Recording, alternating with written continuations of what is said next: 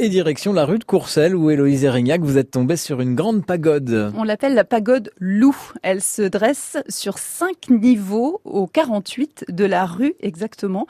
Avec ses murs rouges, elle s'élève avec trois toitures courbes en tuiles qui évoquent les toits un peu comme, comme la cité interdite. Mmh. Ses balcons, ses fenêtres aux motifs géométriques typiquement chinois. C'est une reconstitution franchement dépaysante. Mais alors comment elle est arrivée là, cette pagode? Ah, C'est une histoire qui débute en Chine, dans la province du Zhejiang, je ne sais pas si je le dis bien, où naît je peux pas vous aider. bon, on va dire voilà.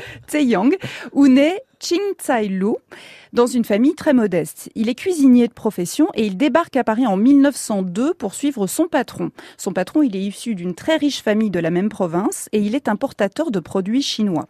Lu il est ambitieux, il est zélé, il prend du grade, il devient l'homme à tout faire de son patron, qui lui permet d'entrer de plein pied dans le monde du luxe du Paris de la belle époque.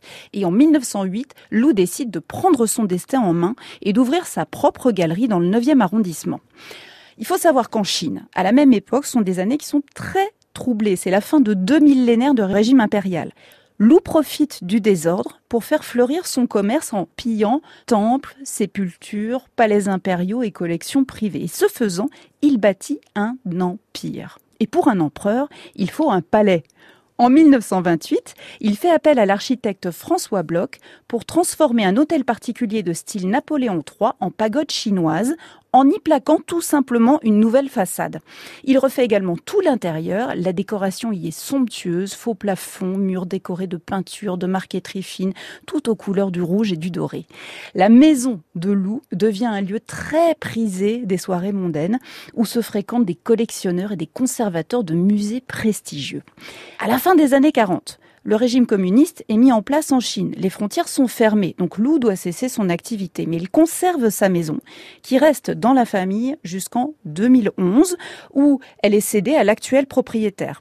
Et entre-temps, la pagode devient monument historique. Elle se loue aujourd'hui pour des événements privés. voilà. vu le quartier, ça euh, ça doit pas être à la portée de toutes les bourses, à mon avis. Hein. Alors, je me suis même pas renseignée sur le tarif. Hein, je, je là-dessus. Enfin, l'avoir de l'extérieur, c'est gratuit et ça s'intègre très très bien dans une balade rue de Courcelles.